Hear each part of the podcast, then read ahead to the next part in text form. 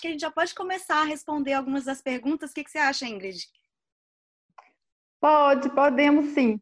É, só para antes de iniciar as perguntas, só mesmo é, definir, porque já que a gente está falando de heróis da saúde, né, então definir um pouco saúde, né, a questão do o que é saúde para você, Alexandra?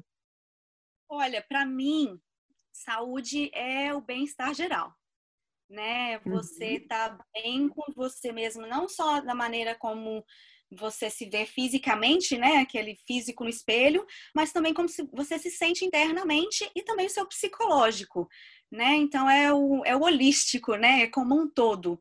Você tá bem não só no físico, mas também psicologicamente e fisiologicamente, né? Se sentir bem de uma, uma maneira geral. Exatamente, muito bem. Então, muitas pessoas acham que saúde é só ausência de doença, e na verdade não é. Né? Então, saúde pela OMS é bem-estar físico, mental e social. Então, não adianta uma pessoa ter só alimentação saudável se não pratica regularmente atividade física, ter um equilíbrio emocional. Então, é realmente, igual a Alexandra falou, é um, é um conjunto né, de práticas e de, de ações que levam o indivíduo a ter mais saúde, né?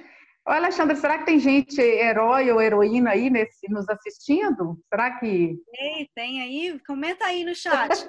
se considera um herói ou uma heroína da sua saúde. Põe um joia aí no chat.